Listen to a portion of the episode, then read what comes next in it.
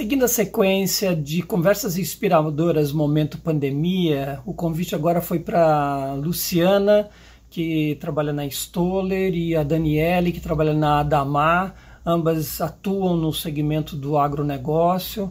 A Luciana da Águia Branca, que é no segmento de transportes, e a Cíntia na, da seguradora Líder, que cuida da, no, no segmento de seguros, né? E faz parte, junto comigo, Gustavo Leme, com é executivo de recursos humanos. A, a ideia, de novo, é a gente discutir sobre é, como essas organizações se prepararam, quais foram os aprendizados, que, que hoje, né, como elas estão lidando hoje, nesse momento, com toda essa transformação, e principalmente quais são os planos e o que, que começamos a construir desde já para esse futuro.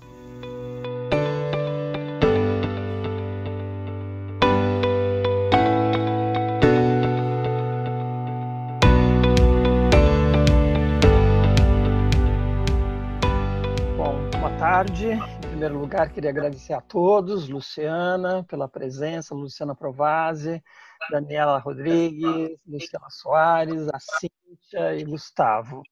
É, esse é, de fato, uma conversa de diferentes localidades, né? Eu em São Paulo, Luciana em, em Campinas, a Daniela em, em Londrina, ia esquecendo, a Luciana Soares está em Vitória, Cintia Rio e Gustavo está no interior, em Piracicaba. É, a ideia é que a gente pudesse conversar a respeito de quais foram os impactos né, que vocês sentiram dentro das organizações de vocês, né, como é que as organizações sentiram e reagiram inicialmente ao movimento da pandemia e do Covid-19 é, enfim, que aprendizados a gente teve e dá para dizer até agora são importantes e principalmente como é que a gente vai correr para o futuro. Né? Talvez eu gostaria de começar pegando um pouco, do, deixa eu pegar o segmento que tem fábrica e que tem indústria, então um pouco Luciana, um pouco Dani. É, como é que como é que chega essa notícia e vocês se organizam para parar, tirar as pessoas, e principalmente na fábrica, né, que as operações de vocês continuaram, essa coisa do distanciamento social, enfim, como é que foi essas questões? Quer começar, Dani? Depois eu passo para a Luciana. Começo, começo sim. É, para a gente, Marco, aconteceu de uma forma não tão surpresa, porque como nós somos uma multinacional e tem operações também na China, em Israel, em outros países. Então a gente vivenciou, enquanto empresa, uma primeira onda na China, né? Depois em Israel, então a gente teve um aprendizado pregresso nesse sentido. Então, em meados de março, comecinho de março, nós começamos a falar disso aqui no Brasil. Quando surgissem os primeiros casos, como é que nós iríamos nos adaptar enquanto empresa. Então, a gente já começou a fazer alguns cases naquela época. Então, quando começou o primeiro caso no Brasil, nós já tínhamos e nós já entramos em home office. Então, ontem, ontem não, dia 23, nós estamos há, 30, há 35 dias em home office. É, como uma precaução, literalmente, né? E aí a gente tem três esferas. Tem a área administrativa, que está 100% em home office, tem a força de vendas, que como nós somos uma empresa do agro, tem muito a questão do, do, do atendimento ao cliente tete a tete, visitas constantes, que precisou se reinventar. Então, tem alguns clientes que não têm a tecnologia muito avançada para fazer todo esse, esse contato, mas os nossos representantes se reinventaram nesse sentido. E tem a produção, que a gente literalmente tirou todos os colaboradores do administrativo para a segurança dos operadores. Então, nós reduzimos a, a, a jornada, nós mudamos a escala de trabalho para ter um contingente menor de colaboradores na produção o, o turno de revezamento acaba ficando maior, escala para refeitório, para troca de, de, de, de, de vestimentas, né? Então, existiu toda uma operação, eu brinco que nós fizemos uma operação de guerra, literalmente num espaço curto de tempo para conseguir dar conta dessa nova demanda e que não tem uma receita pronta, né? Nós estamos aprendendo todos os dias com os acertos e erros. Então a gente tem um comitê de crise que a gente tenha reunião todos os dias no final do dia para entender o que deu certo e o que deu errado no dia que nós vivenciamos hoje, não foi ontem. Hoje, o que, que deu certo, o que, que deu errado e o que a gente precisa se reinventar. Então, é uma roda de, é um ciclo de aprendizagem e, e, e entrega, aprendizagem e entrega. Então, acho uhum. que nesse contexto foi a nossa realidade aqui na Adamar por enquanto. Legal. Lu, o que, que você segue na sequência aí? Então, é, para a gente, assim, veio até de uma forma meio avassaladora, tudo, como tudo começou, porque a gente também, como a gente é multinacional, já estava acontecendo nas outras subsidiárias né, do grupo, e aí, a, a, no primeiro momento, a nossa preocupação era com as pessoas que estavam viajando, a gente tinha várias visitas agendadas de pessoas de fora, e pessoas de férias que estavam a passeio em outros lugares do mundo e a gente já na primeira semana de março a gente já soltou o primeiro comunicado de que as pessoas não poderiam voltar ao trabalho se tivessem saído do país e para né, a Ásia, a Europa, enfim. Só que além disso veio um agravante que no dia 13 a gente recebeu o diagnóstico de um funcionário com covid. Uhum. Então isso acelerou demais, assim, deu aquele, aquele senso de urgência, falou, nossa, está muito mais perto do que a gente imaginava. E no caso dele não tinha nada a ver com a questão das viagens a trabalho, porque ele pegou da esposa. E, e aí, e como uma coincidência, para gravar um pouquinho mais, uma das empresas do nosso prédio administrativo também tinha um funcionário que foi detectado no mesmo final de semana com o Covid. E aí, então, ou seja, na segunda-feira, dia 16 de março, 100% já estava em home office. Então, a gente já está no 46º dia de home office e foi muito parecido com o que a Dani falou, as nossas iniciativas foram muito próximas, né? Então, 100% do, do escritório, escritório das fábricas também, e daí na fábrica também revezamento, distanciamento social, né, cuidado especial com as refeições, enfim, aqueles momentos que requer mais atenção, né? Legal. É, Luciana, é, você que está num segmento de transporte, né, e muito dele turismo, na, na verdade a, a, locomoção, né, foi interrompida, né? Enfim, como é que como é que é isso? Parar as operações, né? Enfim, como é que vocês lidaram com isso? É, a gente teve basicamente 95% da nossa operação paralisada é, diferente das multinacionais, a gente não, não considera que a gente conseguiu se antecipar tanto ao movimento, né? Todo mundo conversando sobre a epidemia, vendo a China construindo o hospital em sete dias e etc. Mas a gente não estava, naquele momento, ainda tomando nenhuma atitude mais, é, mais rígida. É, então, a gente teve, foi muito impactado mesmo, né? Porque parou a operação, nós fomos uma das primeiras empresas aqui que precisou realmente entrar é, com as medidas previstas na, na, na MP, então tivemos redução de jornada, a maior parte do efetivo ficou suspenso e tomando todas as medidas de, de segurança né, que são necessárias e agora a gente começa a preparar para a retomada. A gente começa a partir da semana que vem a retomada de algumas linhas é, e da mesma forma também olhando toda a gestão de risco para garantir aí uma operação mais segura possível, né? Então teve um forte impacto nelas. Quando você fala 95% das operações, em algum momento algumas dessas linhas de, de, de, de transporte, enfim, de rodoviárias que vocês têm funcionou, continuou funcionando ou pararam? Como foi? A gente, a gente teve é, somente linhas, poucas linhas interestaduais funcionando.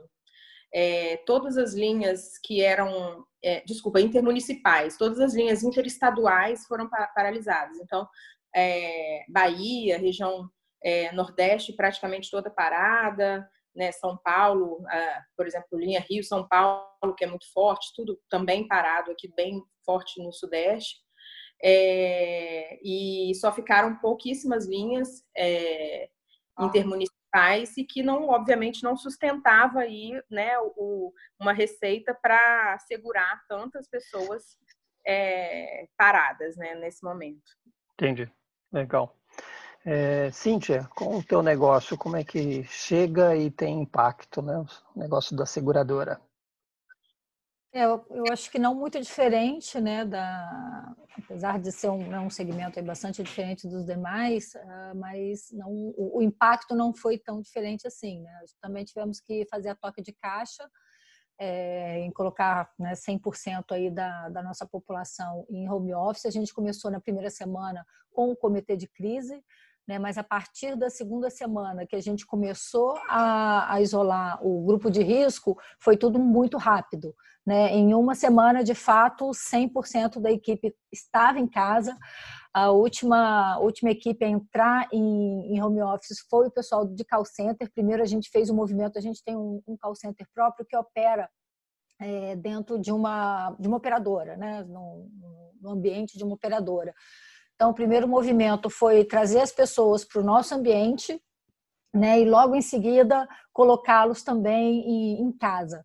É, então, a principal barreira né, que a gente sempre teve, que era a questão da tecnologia para fazer o home office, é, tivemos que resolver em uma semana. Então, não foi uma solução única, né? Mas a nossa TI trabalhou de forma muito rápida e conseguiu uma solução, né? Hoje a gente tem basicamente três ambientes, sendo que um dos ambientes ele predomina, né? Foi foi a solução que nos, nos possibilitou colocar, né? Basicamente todo mundo produtivo em casa. E, e uma semana até meados de, de março, né? Até 20 de março, 100% já estava em casa. É, então, isso, né, a partir daí, a gente foi entendendo também, aprendendo, como todos aqui, cada dia é um aprendizado, né, seja de, né, de coisas, ah, desde coisas muito positivas, né, a, a, pontos que a gente tem que melhorar e muito, com certeza. É, a, a, comunicação atuando muito fortemente, né, um, um desafio que a gente teve e, e que está sendo muito positivo é a questão do engajamento. Então, né, no primeiro momento você não sabe o que fazer, como engajar as pessoas, mas isso vai se, é, se fazendo de uma forma né, muito mais prática e simples no dia a dia e a gente vai aprendendo a, essas novas formas de se comunicar. Então, uh, a gente ainda está aprendendo, teve impacto no, no, na operação, que a gente ainda tem alguns processos muito manuais, e está vendo tudo isso como uma ótima oportunidade para aprender, para né, se digitalizar, como, como dizem por aí.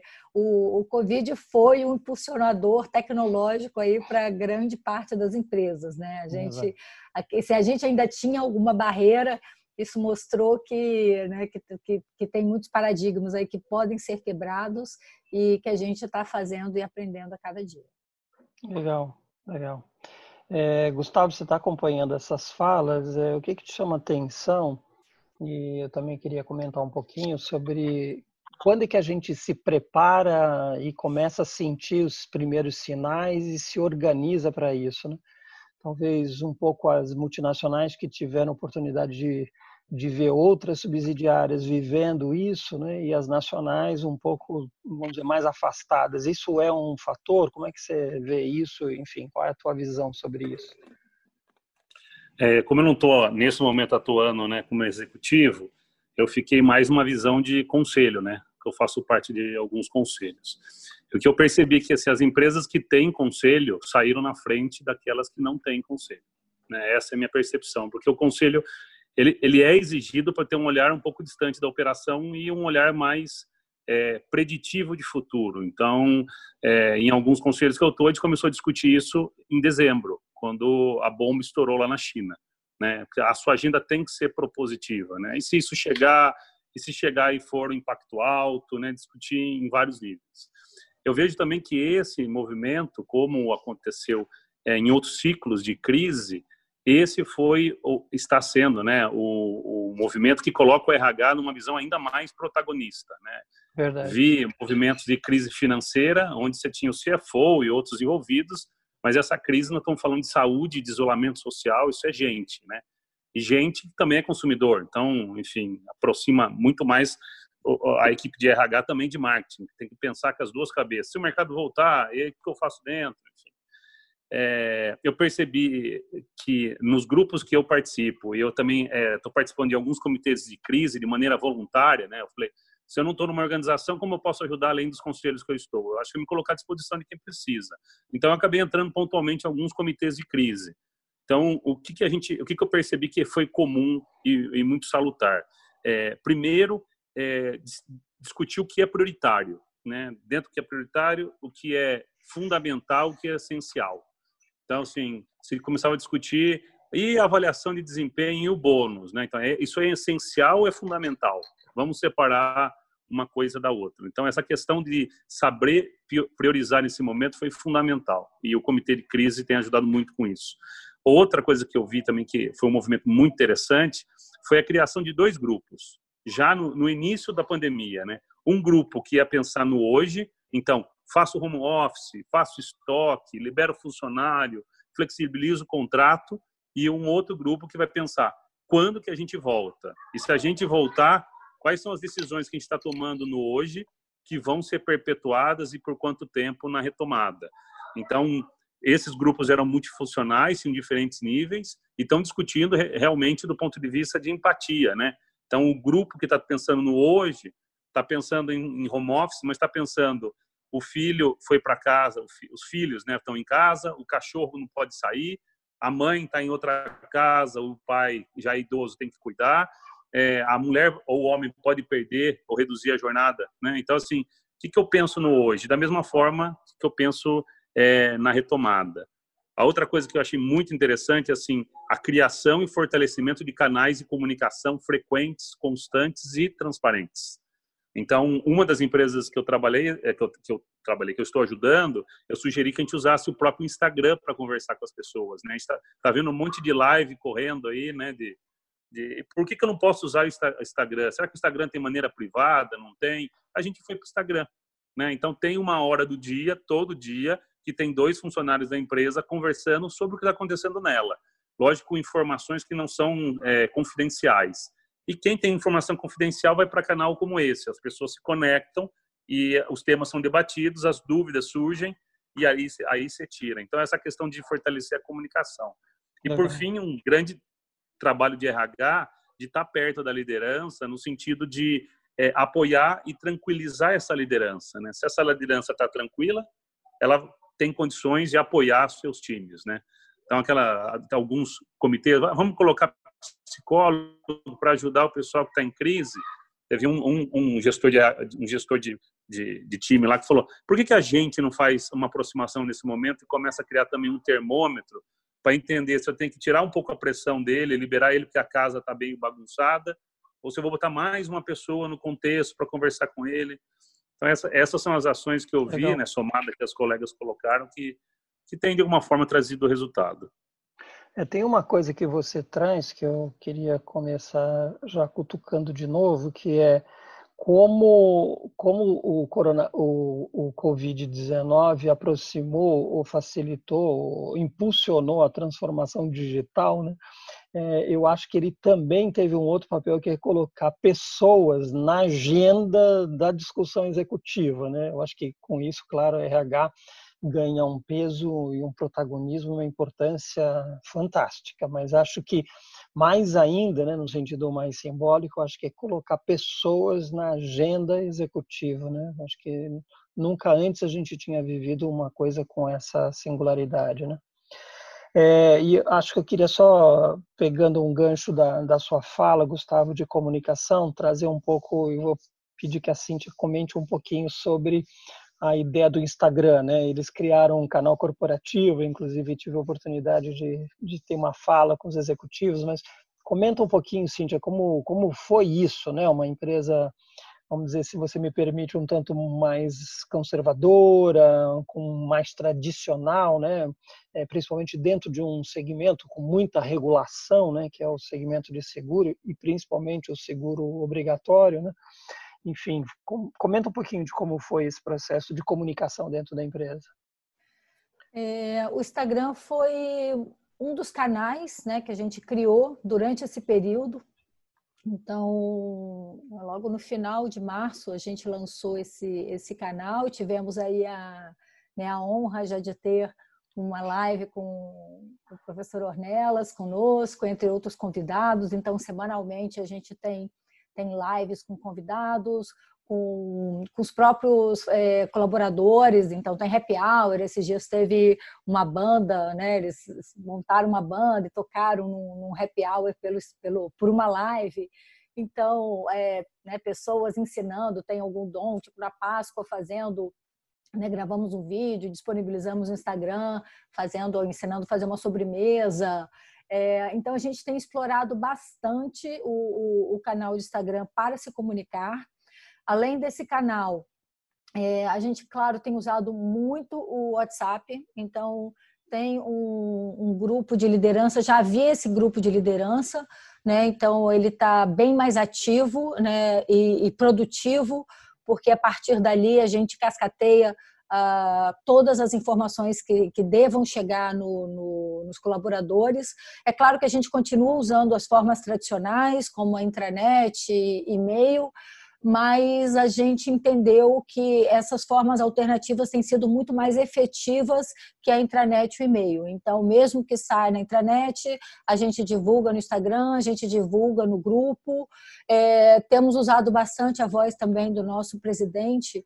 Então, semanalmente, ele solta uma, né, via via WhatsApp um, uma, uma fala, né, as pessoas podem mandar é, sugestões de temas, então ele se debruça ali sobre aquele tema e também tem funcionado muito. Então isso tem aproximado muitas pessoas além das agendas de reuniões. Né? A gente tem mantido a reunião semanal com uh, o grupo de gestores, a gente já tinha uma prática de café com a liderança, né, abrindo aí para inscrição com, com os né, com qualquer nível da empresa, ah, junto com os diretores, a gente continua, né, voltou com isso através do Zoom.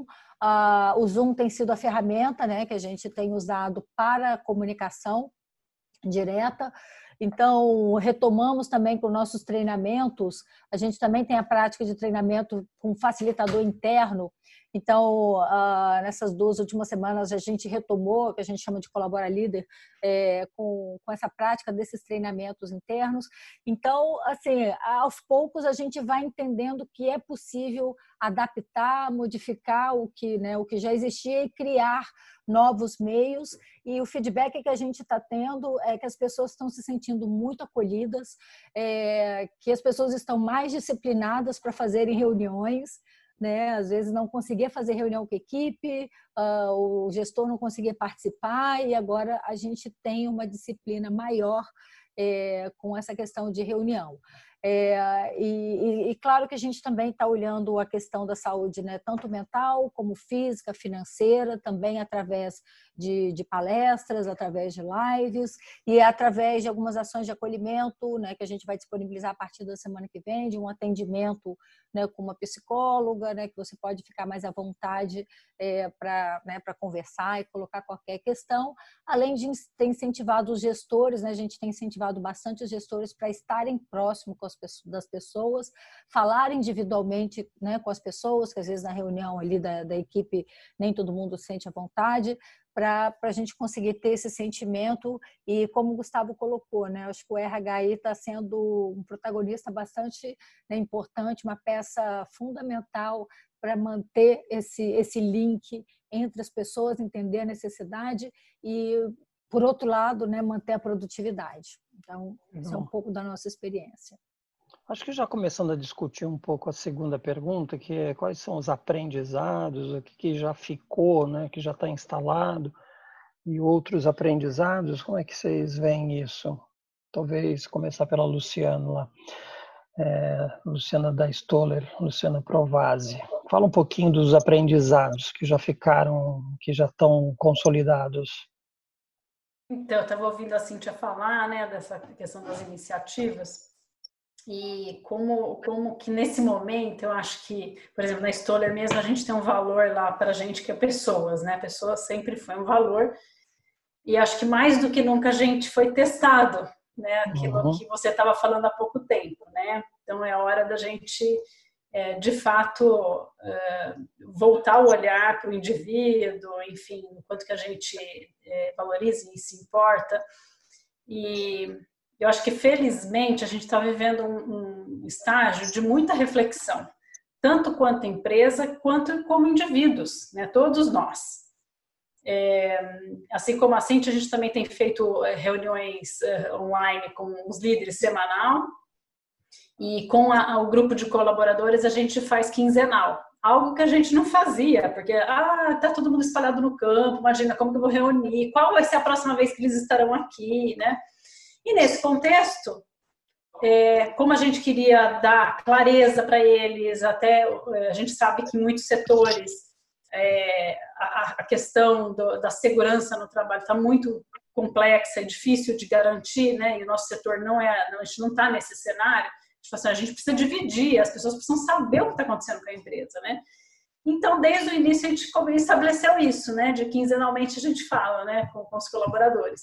E na última eh, reunião que a gente teve, que foi sexta-feira passada com o pessoal do campo, um deles falou: é, só uma pergunta, a gente não pode continuar com isso aqui, mesmo depois da, do, do Covid, porque é tão legal porque nesse último encontro, porque daí cada encontro, no começo a gente estava falando muito da, da, questão financeira mesmo da empresa, é, iniciativas que a gente ia tomar em termos de sustentabilidade do negócio, né, como é que estavam as, as coisas e quais eram as previsões nossas, né, porque a gente separou um time só para cuidar do, da parte, assim, se a gente ficar parado 60 dias, 90 dias, né, e assim por diante, né, fazendo um plano de negócios, né. É, e aí a gente estava muito focado nessa questão. Mas a partir do momento que a gente percebeu que a gente já passou toda a realidade, não tem que 15, de 15 em 15 dias, não tem muito que você voltar no assunto, né? E aí a gente começou a alternar, inclusive no time de gestores, e acaba que, o, que a parte de gestão humana é, fica muito protagonista nesse processo, é, de variar os assuntos né, e trazer é, para aquele momento aquilo que a gente estava sentindo no nosso termômetro, né, que estava sendo o principal ponto de atenção que a gente tinha que cuidar. Então, né, nessa última semana, a gente estava cuidando mais dessa questão da saúde mental, que a gente percebeu que, né, após 40 dias de confinamento, que é a gente estava na semana passada, começou a pegar muito isso, né? Então, gestores, né, que já tinham sido orientados, a gente passou todo um, a gente combinou com eles como tratar da equipe, fazer essas reuniões, né? ter muita paciência com a questão do, do, do contexto é, familiar, né? Então, abrir câmera, né? Pede, inclui o cachorro, inclui o bebê, não tem problema, né? Se todo mundo é de carne e osso, vamos lá. Isso tudo trouxe uma proximidade, né?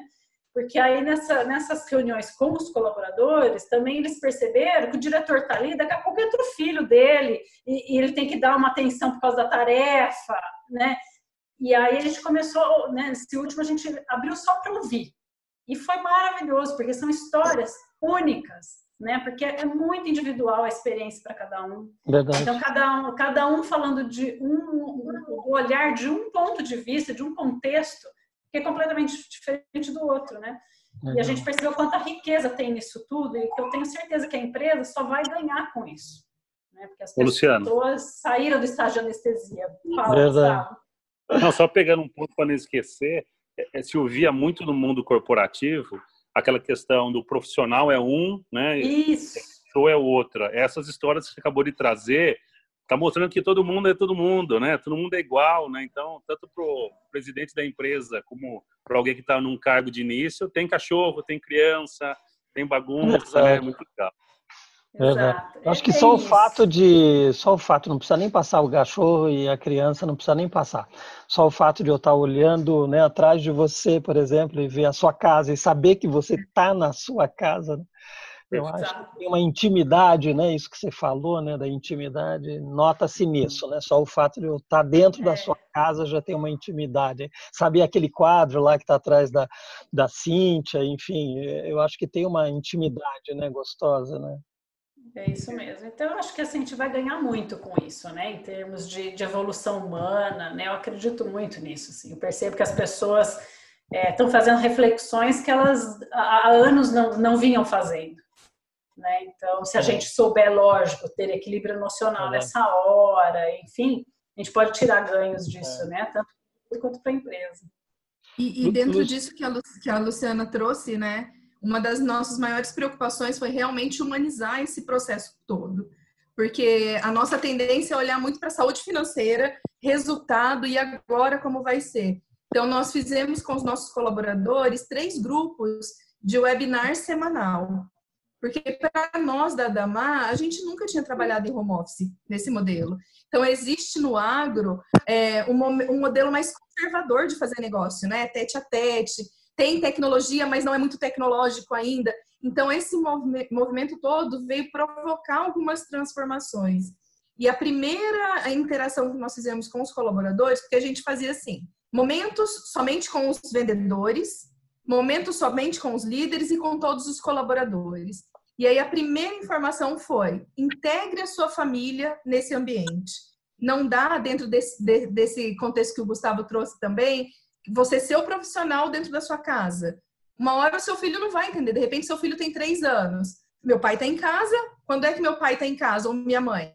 Férias. Opa, então estou de férias. Não necessariamente, né? Então, fazer reuniões com criança faz parte do nosso, do nosso dia a dia agora e é gostoso esse movimento, né? Nós conhecemos um lado dos colaboradores Verdade. que até então a gente não conhecia. E tá aí uma preocupação que a gente está discutindo nada mal hoje. É. Como é que a gente volta nesse novo normal? Porque todos os nossos colaboradores experimentaram um modelo de trabalho que até então não era vivenciado e como é que a gente acolhe agora? É. E dá Acho... conta dessa nova demanda, né? Verdade. Porque daqui a pouco a gente volta. Acho não com tem... a mesma mentalidade, não é. com a mesma experiência. E como é que vai ser esse novo modelo daqui para frente? Acho que é, tem, Daniela. Tem um ganho, trazendo. só queria só fazer um comentário, Lu. É, tem um ganho para a família e para essa geração. Eu fico me perguntando, essa geração que está vendo os pais trabalhando ali do lado, entendendo o trabalho de uma perspectiva diferente. Esse é um ganho fantástico. Vai lá, Lu. É isso. Não, eu ia comentar, Ornelas, que a gente teve a oportunidade de trocar um pouco sobre transformação digital, né? É, e mesmo com todos os esforços que a gente vinha fazendo, tinham muitos passos a serem dados, inclusive o home office, que era um paradigma, né? É, e, e, outras flexibilidades. Então, assim, é um movimento que veio né, da, da parte boa da crise, acho que veio é, mostrar que é possível, que tem okay. suas dores, mas tem também suas vantagens, e que eu acredito que é, vai fazer parte do novo normal para todo mundo. Eu vejo hoje trabalho home office, meu marido também, e tanto na minha empresa quanto na dele, eu acredito que isso ainda vai ficar um bom tempo é. e talvez virar uma outra forma de, de é, de trabalho mesmo, né? Eu queria te fazer duas perguntas. Acho que a primeira é o, o, segmento, a gente até já falou sobre isso, o segmento de transporte é um, é um segmento pouco tecnológico, né? Até muito recentemente a gente comprava bilhete, pelo menos de transporte rodoviário, só na rodoviária, né? nem vendia pela internet. Então isso é muito recente. Eu queria que você me falasse um pouquinho sobre tecnologia, né, que aproximou nisso e facilitou isso. E a segunda que eu queria entender, assim, eu estou entendendo, eu imagino que o teu negócio quando você para você tem um grande grupo de profissionais, né, que são motoristas, enfim, são pessoas que, que são mais operacionais, que elas não estão conectadas neste ambiente que nós estamos falando aí de se comunicar, de, de Instagram, enfim, de reuniões. Comenta um pouquinho sobre essas duas questões.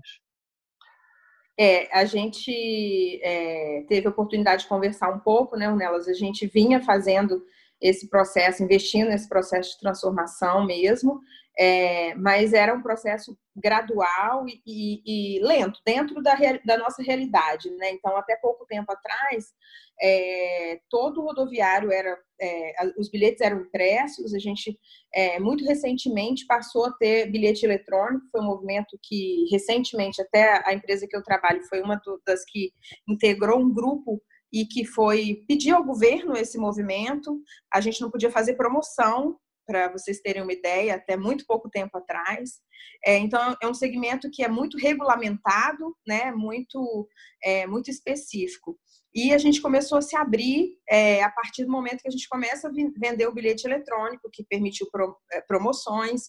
E o nosso segmento, como vocês todos sabem aí, sofre um grande boom, né, a mobilidade. Então, é, novos entrantes da área de tecnologia, diversas coisas acontecendo. E gente também nos nossos próprios movimentos de transformação, pensando em novas, é, novos é, negócios também dentro desse novo cenário. É, acho que isso tudo continua e talvez assim tenha uma aceleração, né, de certa forma nelas. Mas outros movimentos também que a gente sabe que tinham previstos vão desacelerar um pouco, porque todos sabem, né, todos os estudos aí, vocês todos devem ter acompanhado, mostram que é, os últimos segmentos a ter uma retomada, né, uma recuperação é o segmento de turismo, lazer e transporte. Então, é um, um, tem um, uma relevância importante para o negócio. É, por isso, até essa retomada muito cuidadosa, porque se a gente tiver um impacto, pode voltar a, a paralisar, né? Então, a gente tem uma retomada lenta, gradual, mas para chegar ao que a gente tem hoje, a gente estima que só mais para o final do ano, né? É difícil falar, né? Qualquer previsão hoje é, que passe de dias aí é, é, é a gente está cogitando mesmo. Então, acho que é isso. Então, esse movimento vem com dor, mas vem nos ajudar a potencializar algumas questões que a gente precisava, na minha okay. visão. Como é que está as discussões nesse momento sobre o futuro, é, tanto do ponto de vista prático, né, de vamos abrir os escritórios, vamos trazer essas pessoas por turnos, enfim, como é que estão essas discussões, como de outras mesmo, né? O que, que muda na estrutura, o que, que muda nos processos da companhia de vocês, enfim. Quer começar, Dani? Você está balançando a cabeça aí, enfim. Começa, começa assim. Para gente, Ornelas, é muito, muito cedo ainda para falar em retorno não só pelo, pela determinação do governo, porque a nossa empresa é, tem uma diretriz que, independente de terminar, né, ou a prefeitura, enfim, determinar que a gente volte ao normal hoje, nós não voltaremos. Nós manteremos assim por mais um tempo, pensando principalmente em dois contextos. O primeiro pilar, que é a saúde dos nossos colaboradores, e o segundo pilar, que é em relação à produtividade. Então, quanto mais colaboradores lá na, na empresa, porque aqui em Londrina, como está no interior do Paraná, tem o processo produtivo e no mesmo terreno, né, é próximo à nossa administração. Então, a gente precisa manter esse distanciamento para pensar no processo produtivo. É, tem algumas frentes que nós já estamos analisando em relação a esse novo normal. Uma delas é a questão do home office, a flexibilização da jornada de trabalho, principalmente para o administrativo, que antes era um tabu falar disso, né? Falava disso, tem líderes que são mais controladores, mais centralizadores, e hoje a gente percebe o ganho que nós temos em relação à produtividade, foco, a efetividade da entrega, e o principal deles é em relação à qualidade das reuniões. Então, que antes a gente demorava presencialmente duas horas para tomar uma decisão, hoje, em uma hora, a gente consegue fazer remotamente.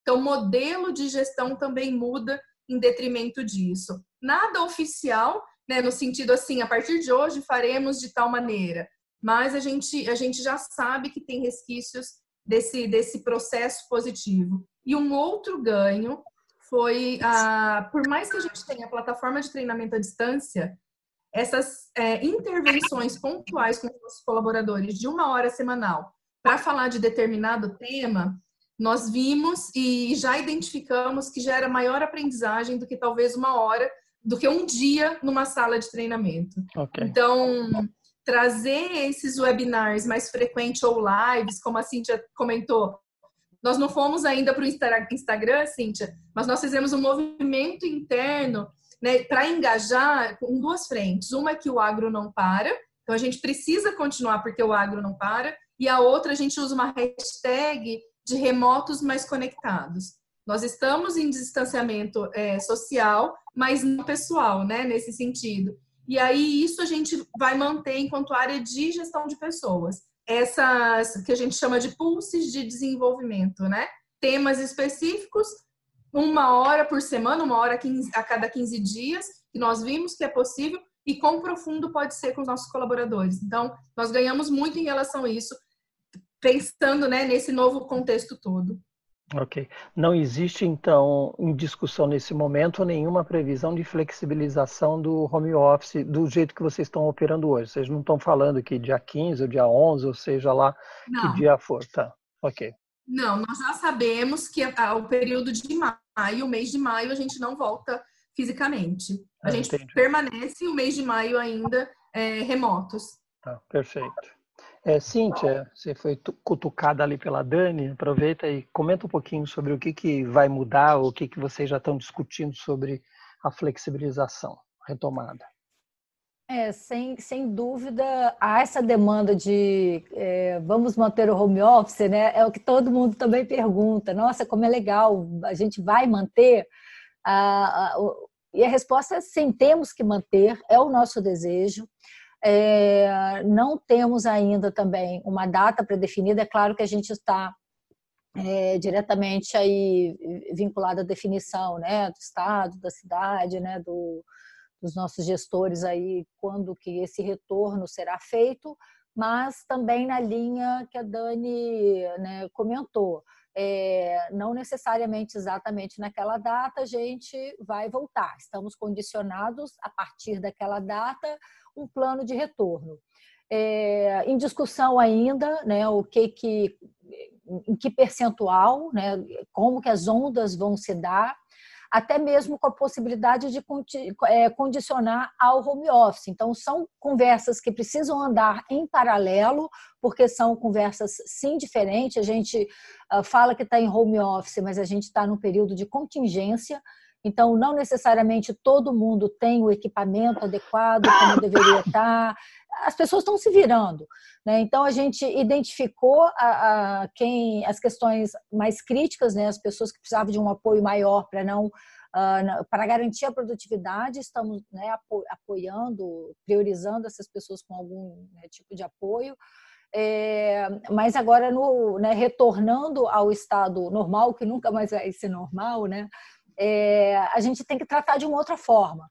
Então, a gente está fazendo, né, um, digamos, uma conversa paralela para a questão do, do home office e uma para a questão da retomada, e a gente espera que essas, essas conversas é, convirjam, né, que a gente é, possa convergir, é, entendendo quem precisa voltar, né, qual, qual área, qual operação tem que estar no escritório, é, em, termos de produtividade, de operação, em termos pessoal de produtividade. Ah, eu não consigo trabalhar de casa, eu, eu, eu prefiro trabalhar no escritório. Então, todo esse mapeamento está sendo feito para a gente entender em que percentual uhum. a gente precisa voltar ou a gente pode permanecer em home office.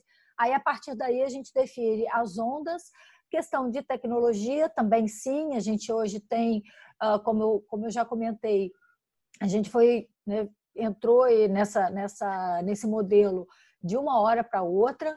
Então, ah, podemos evoluir também na questão da, da solução de tecnologia para se manter em home office e é um outro trabalho, como eu disse, no, no projeto de home office. Então, são coisas que, que a gente está trabalhando aí em paralelo, mas a gente com certeza não quer perder essa oportunidade, essa energia né, de manter essa, essa nova cultura, essa nova forma de, uhum. de trabalhar, de se comunicar, de engajar, de né, cuidar da, da, do, do, nosso trabalho, do nosso dia a dia de uma forma diferente. Uh, mas também sem grandes respostas, a gente começou agora essa, essa discussão, mas é uma discussão que está tá crescendo muito. Eu né, participo do grupo de RH da, da, da do mercado segurador e, e, agora é o que está em pauta é, é esse assunto, né? A gente está começando a fazer essas trocas. Ah, as empresas, de um modo geral, estão nesse momento, né? Um, algumas com os planos mais avançados, outras menos, mas é, a pauta agora é essa, é, é, discutir como. Mas com certeza vai ser com muita cautela, né? Pelo menos da nossa parte, sem pressa, pensando sempre né, no melhor, no bem-estar das pessoas, é, mas com cautela. Então, okay. respeitando o distanciamento, respeitando horários, né, respeitando a questão de transporte, enfim, todas as regras aí, boas práticas aprendidas e, e divulgadas já nos vários mercados. Legal. Gustavo, comenta um pouquinho o que, que você tem acompanhado nas reuniões de conselho e mesmo nos comitês de crise, que você disse que você está voluntariamente participando, um pouco disso, o que, que você tem ouvido sobre no retorno, o que, que muda, né? Eu acho que tem, tem uma, uma discussão, acho que sobre três pontos. Né? Primeiro, sobre a gente tem que é, fazer um exercício de revisitar as, as práticas, né? o que a gente tinha. Então, esse exercício, às vezes, no meio de uma crise, você não consegue mergulhar, o negócio te consome que nem fosse um tsunami, você não consegue refletir. Então, revisitar é uma coisa importante, né? Então, olhando tanto do ponto de vista do empregado, da comunidade e também do consumidor. É, a outra coisa é estabilizar, né? Eu acho que qualquer retorno, como a gente vê, no, principalmente questões de saúde, a gente não é internado e volta para ativa de uma hora para outra. Tem uma parte do processo é, de melhoria da saúde que chama estabilização. Eu acho que tem algumas coisas que mais do que voltar, a gente tem que discutir como que a gente estabiliza, né? Mais uma vez, né? Olhando para quem você faz negócio, para a comunidade no entorno e para empregados. E por fim, aquilo que a gente reconfigura que acho que é uma das coisas muito importantes que tem a ver com estratégia. Então, a decisão de retorno, a decisão de revisitar, de estabilizar, tem a ver com a revisitação da, da revisitar a estratégia da empresa. Uhum. Vamos mudar o modelo de negócios, a gente vai aproveitar mais essa onda digital, né? Quanto isso impacta dentro do meu negócio e quanto isso impacta dentro do meu retorno, né? Se eu optar agora para trabalhar no movimento mais tecnológico, talvez é, a questão de home office não seja algo muito ruim, porque passa a ser parte de um modelo novo, né? De, de, de, no, de, de, de é. nova forma de trabalhar. E tem uma coisa que eu tenho visto que, que é, é me espelhando muito no que está acontecendo, principalmente na Alemanha e na China, que já está passando por esse movimento de abertura, é, eles criaram uma coisa muito simples e muito inteligente, que é criar indicadores que vão mostrar o nível de evolução que eles vão ter em relação a, ao retorno.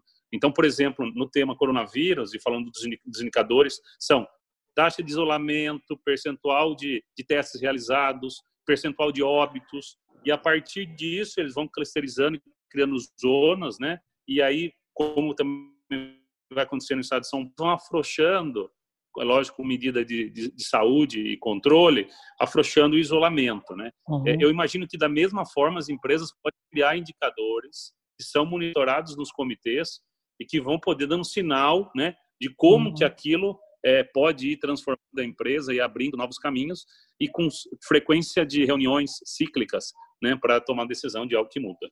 Eu acho que uhum. uma coisa que esse movimento traz, né, a gente fala muito de futuro, é que, na minha visão, faltava dentro das executivas das, das empresas discutir mais é, o futuro é, no sentido preditivo de gente. Eu acho que abre um espaço muito grande para o executivo de RH entender, se aprofundar e explorar mais a, o tema People Analytics, né, que é o cruzamento de informações. Acho que tem uma coisa que você fala que eu acho que é um ganho também fantástico do ponto de vista de modelo de gestão, que é, tem a ver com planejamento, né? O que, que a gente planeja que, que é essencial e tem valor, né? Então aí a gente se concentrar nos indicadores que são essenciais e de fato usar esses indicadores, né? Porque a gente às vezes fica criando um monte de indicador, mas eles ficam todos na gaveta, parados e a gente não monitora eles. Né? Então acho que bem legal isso que você colocou. Bom, Marcos, é, uma das coisas que quando a gente, algumas empresas que eu comentei que a gente está fazendo a divisão de um de um grupo que pensa no, no hoje e um que pensa no futuro, esse que pensa no futuro está monitorando através de indicadores a eficiência e a produtividade uhum. do home office dentro do nosso contexto. Para justamente começar a retomar, a gente poder avaliar se essa experiência, mesmo que diferente, né, pelo contexto, ela foi produtiva ou não. Verdade. Porque não adianta a gente voltar e falar, vamos fazer, é, do ponto de vista de, de saúde, não tem que discutir, mas do ponto de vista de produtividade, né, tem que uhum. discutir. Eu mesmo estava num grupo que eu falei, tirando a questão de saúde, é, se a gente tivesse já a, a vacina né, para o novo coronavírus, não tivesse risco para ninguém, a minha opção é ir para a rua. Eu não vou querer ficar em casa, não. Eu vou querer contato social, vou querer conviver com as pessoas, vou querer ir para minha operação, para minha empresa. Então, eu acho que até o movimento depois de, de normalidade, né, numa normalidade que não existia, eu acho que as pessoas vão querer sair de casa, não ficar em casa, né? tirando o controle de saúde. É, eu acho que a gente precisa pensar em soluções mais flexíveis, né, que atendam de variáveis, né, e não criar padrões. Né? Luciana, é, fala um pouquinho para o Vase, fala um pouquinho de, de futuro, como que vocês estão planejando? É, a gente começou a discutir assim, a questão da volta, né, a partir da semana passada, que a gente trouxe o tema. Amanhã mesmo a gente vai fazer um monitoramento com os líderes, né, de como que está a questão da produtividade das áreas, tal. É, mas a gente está entendendo que não está parecendo muito vantajoso voltar do home office. Por quê? Né? Principalmente para as áreas administrativas, né? os, os escritórios, né? não estou falando do time de campo. É, primeiro que eu tenho um, uma questão ali logística de que eu estou num, num, prédio conectado a um shopping que é onde as pessoas almoçam. E não vai ter ainda abertura de shoppings nesse momento. Então, tem toda uma questão, não vou entrar em detalhes, mas logística, né? Mesmo na fábrica a gente vai ter isso, porque as pessoas geralmente almoçam fora, em restaurantes e tal. Então, ela é bem complexa de lidar e até porque a organização né, para a nossa volta também será é, com várias restrições.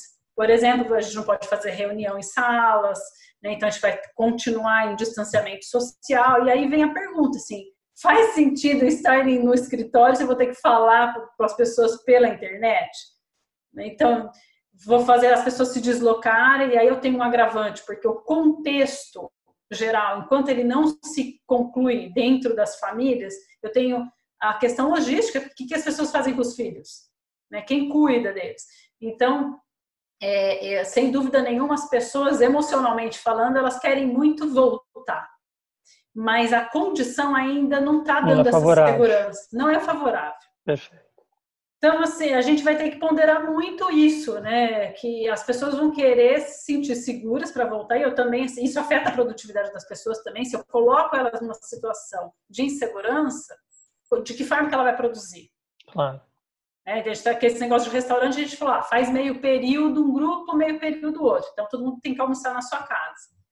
Mas ele vai ter deslocamento. Será que nesse período de deslocamento ele não estaria fazendo o almoço? Assim, enfim, é toda uma dinâmica né, que a gente jamais pensou em discutir, né? A logística familiar de cada um. E a gente está aqui discutindo isso. É verdade. Né? Então é fantástico, né? E ao mesmo tempo um tanto assustador, porque não estava na pauta e entra um negócio desse na nossa uhum. pauta né, no meio do caminho. Eu acho que tem uma coisa que você falou e acho que outros falou, falaram que é a gente está dentro de um ambiente complexo, né? Por várias vezes eu ouvi, ah, mas isso é complexo. Sim, é complexo. Eu acho que a gente que estava tentando negar essa complexidade, né? Mas de fato é, é complexo. A gente vai ter que considerar todas essas variáveis, né? Todas as variáveis, é. por vai que, sejam, né? E vai ter que decidir sem ter todas as respostas. Isso. É isso que eu acho que é um dos aprendizados também é. Semanalmente, a gente tem que tomar decisões sem ter todas as respostas. É verdade. E, e aqui que a gente tem falado, né? É. Isso. E experimentando, e falar disso com os colaboradores. A e falar tem... que você tem dúvida. Né? É. Falar que você tem dúvida. É. é. e trazer essa vulnerabilidade é o nosso maior ganho. É. Porque quando foi sexta, Sexta-feira a gente estava no momento com os RTVs e eles estão lá no campo, tá espalhado no Brasil. E aí uma das falas foi a seguinte: nós temos um plano. Talvez esse plano não é o ideal aí para a tua região. Então traga o teu conhecimento para nos ajudar. Então nós não somos uma área que a gente precisa saber tudo e ter todas as respostas dentro é. disso que você trouxe. E tá tudo bem não falar tem problema, disso. Né? Não tem problema. Então foi um ganho para esse momento. Porque a gente, como área de gestão de pessoas, como o Gustavo trouxe, tem a sensação de, ah, eu tenho que sair com um produto pronto, redondinho, colocar para todo mundo. Não, é uma outra vertente agora. Né? É. Então, saiu do departamento para ser uma rede de conhecimento mesmo e de ajuda dentro da empresa, né? É. Acho que esse se tocou num ponto muito, muito bacana, Luciano. Legal. É, eu acho que tem, de manhã a gente estava falando sobre isso, tem uma, uma ideia da vulnerabilidade da liderança, né? Que a, a, liderança transita muito bem e confortavelmente naquilo que ela conhece, né? No saber, né? Nas certezas. E, e ela está se deparando, vocês estão se deparando com eu não sei, né? E vamos construir esse, esse futuro juntos, né? Luciana como... Soares, comenta um uhum. pouquinho. Opa, fala, Cíntia. Não, depois... assim como a gente teve que aprender a, a, sair, agora a gente tem que aprender a voltar, né? Isso. Então, é um aprendizado constante, é. realmente. E, e, diário, né? Assim, diário. Fala um é. pouquinho, Luciana. Eu estava balançando a cabeça aqui enquanto a Dani falava, diferente do Gustavo, eu não quero voltar logo, não que eu não queira, mas eu não consigo. Eu tenho um bebê de dois anos, então é, tudo está condicionado a isso, porque para eu sair eu tenho que deixar com meus idosos, né? Então eu coloco-os em risco. Eventualmente eu tenho que fazer isso, mas quanto menos eu, se eu deixar de fazer isso todos os dias, eu reduzo esse risco. Então, assim, cada um tem uma visão e uma realidade mesmo, né? E hoje a gente estava começando a discutir o mapeamento de riscos é, diante desse novo risco, né? É, e como que a gente ia controlar tudo isso. E aí, quando a Dani e a estavam falando, eu estava rindo, porque assim, a gente discutiu né, dentro do grupo de RH exatamente isso. O que, que a gente consegue continuar controlando, o que, que não é do, da ordem de controle mesmo, quando a gente pega lá né, a matriz do KNEF e tudo, e que é da complexidade, que a gente vai lidar de outra forma, e o que, que a gente já não consegue mais ser como antes, porque esse controle já foi abandonado com a transição que a gente fez para o virtual. Perfeito. É o controle das pessoas, de dar mais autonomia e de empoderar mais para que elas possam ser mais participativas. Então, para mim, isso também é um, um, um, ganho cultural né, que vai, vai vir. Legal. Mas eu só fazer só um adendo aí, Lu. Eu quero sair para a rua, mas só depois de ter tudo controlado, tá? Depois, agora eu não quero sair. Tanto é que eu estou em é. Piracicaba, fica quase duas horas da minha casa, que eu saí de São Paulo. Acho que São Paulo não dá. Mas eu estou é. com você. Eu só vou, só vou conseguir ir na rua fazer o que eu gosto quando tiver tudo é. resolvido. Por sinal, por sinal, um detalhe importante, quando a gente estava combinando o nosso horário, a Luciana foi a primeira que disse, olha, preciso saber exatamente que horário, que para mim entrar na conversa com vocês, eu preciso negociar quem vai ficar com minha filha. né? assim, achei fantástico. É isso, a gente precisa se conectar e tem várias né, variáveis que estão presentes e a gente precisa levar em consideração. Que eu acho que esse é um outro ganho, né? Quer dizer, RH e quando eu falo de pessoas na agenda é isso, né? A gente está hoje considerando vários outros aspectos. Bom, a gente, já tá, a gente já está meio finalizando. Eu só queria deixar aberto assim, que mais que vocês querem compartilhar, enfim, dar um recado e aí a gente vai encerrando. Diga lá, Gustavo. Eu queria falar um ponto que eu acho que é importante, é que eh, recentemente eu estava um, lendo um livro que é fruto de uma pesquisa sobre liderança e eu tenho ouvido alguns colegas também, apesar de na crise a gente vai empurrando, vai fazendo a coisa acontecer, não tem muito tempo para ficar com picuinha, né? Mas fica, para mim, está ficando evidente que a gente tem uma crise é, de liderança. Nesse momento, você sinaliza e coloca a importância do papel é, de uma maneira que é, é mais é, vital ainda, né?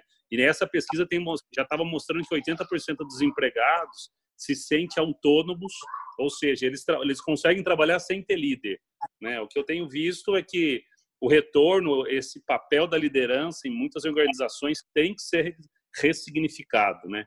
Seja pela da entrega, seja é, pra, pela autonomia e responsabilidade que foi criada e as pessoas vão querer é, dar manutenção. Legal, não, faz todo sentido. Acho que a busca pela autonomia, eu acho que é outra coisa que a gente acabou ganhando, né? Porque cada um de vocês, nos seus lugares, estão aí de uma forma autônoma, com uma consciência muito clara de propósito, né? mais aderente, talvez, ao projeto organizacional e coletivo por propósito e com autonomia para funcionar. Eu fico imaginando voltar para um modelo que a gente tinha controle ou que tinha um comando forte, não, não faz nenhum sentido. Né? Alguém mais gostaria de dar alguma última fala, enfim, algum comentário? Pegando o gancho do, do Gustavo, né, eu acho que esse, essa condição fortalece a quebra das hierarquias. Né? Isso. Então, né, de fato, quem é, você, todo mundo tem oportunidade né, de, de ser protagonista de alguma forma e, e não mais aceitar simplesmente né, um modelo hierárquico. Então, Perfeito. acho que esse modelo vem a fortalecer isso e, sinceramente, meu desejo é que a gente aprenda muito com isso e carregue isso com a gente, não simplesmente né, daqui a um ano talvez tudo volte como antes. É, acho que não é isso que vai é, acontecer. Não acho também. Ah, essa questão da volta tem, claro, um inconsciente né? Eu, eu iria sugerir aqui que, que as pessoas querem voltar, mas por um inconsciente de que as coisas voltem ao normal no sentido de ter opção, né? De, de, de ter essa liberdade de ir, vir, de fazer o que eu quero por opção. Claro. Então, todo mundo quer voltar com muito cuidado e eu acho que a gente tem uma responsabilidade muito é, grande é nesse, nesse retorno e desejo aí sucesso a todos. Legal. Cuide. Eu acho Nela, que... É... Diga lá, tudo. Eu, eu não te respondi a segunda pergunta que você me fez sobre os motoristas, os profissionais ah, que não são tão treinados. Então, só aproveitando o gancho do Gustavo e da Cintia aí, na verdade, isso é um paradigma, né? Porque eles já vinham se habituando, como eu falei, ao bilhete eletrônico, todo o cheque de embarque que hoje é feito, tudo é, conectado, integrado.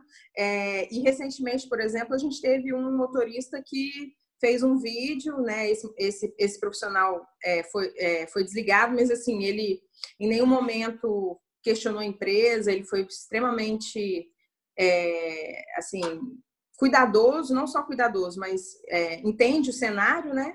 É, e, e, fez um, uma, uma fala se, se endereçando ao governador. Então, assim, é, controle, né? A gente precisa realmente quebrar, porque as pessoas hoje têm voz e, e isso uma série de movimentos, né, nossos também. Então, acho que é isso. Não, não é um assim, obviamente que o acesso é diferente, né? Não tem todo mundo o mesmo acesso, mas as pessoas estão conectadas de alguma forma, né? A é gente verdade. não a gente funciona em rede. É, eu queria só é, apontar duas coisas. Acho que a primeira fala da Cíntia, é, eu acho que a experiência foi tão forte que nós estamos vivendo que eu vou te dizer algumas coisas não dá para voltar como era, né? Assim, ela já deixou marcas, né? Marcas profundas nas crianças, nas pessoas que estão acompanhando, enfim, marcas na sociedade muito forte, né? Talvez algumas não, porque é evidente que a gente, uma parte do, do nosso aprendizado ele está sob pressão. No momento que a gente tiver liberdade, a gente deve voltar algumas coisas sim, mas outras são aprendizados que vão, a gente vai levar, de fato, se transformou na sociedade, né? É, bom, eu queria agradecer aí todos. Alguém mais quer comentar alguma coisa? Então, queria agradecer Daniele, Deixa Luciana, Cíntia, Luciana também e Gustavo. Diga lá, Dani. É bem rapidinho, acho que só fazendo um complemento, que o maior ganho, assim, as empresas têm uma estratégia, é, têm, um, têm atuado muito em resultados, em construção de estratégias fabulosas, em processos, mas o nosso maior ganho foi que as empresas olhar, voltaram a olhar as relações humanizadas. É. Então, hoje, eu acho que o maior ganho para todos os executivos, todos os líderes foi: não adianta eu ter uma estrutura, não adianta eu ter uma estratégia, não adianta eu ter um processo robusto ou sistema se as minhas pessoas de fato não estão bem. É verdade. Acho que as empresas sa... é. Acho que as empresas saem com uma pitadinha um pouco mais humanas, eu não tenho dúvida. Beleza. Bom, é, parabéns a todas, todos. É, eu acho que tem uma coisa que a gente comentou no meio do caminho, que foi quanto que RH foi protagonista e está dando conta e um esforço e sob uma pressão grande, né? Que eu acho que nunca a gente teve tão com foco e um olhar tão em cima e, e às vezes até com uma pressão de respostas, né? Mas obrigado de novo, Lu, as Lucianas, Daniele, Cíntia e Gustavo pela disponibilidade de vocês, pelo tempo de vocês tenho certeza que foi um bom papo e um papo muito gostoso. Tá bom? Obrigada, Obrigada pelo Obrigada, a todos. Obrigada, obrigada pela Valeu. oportunidade, prazer. Legal, tchau, tchau, tchau. Um prazer. Tchau, tchau. tchau prazer. prazer. Tchau.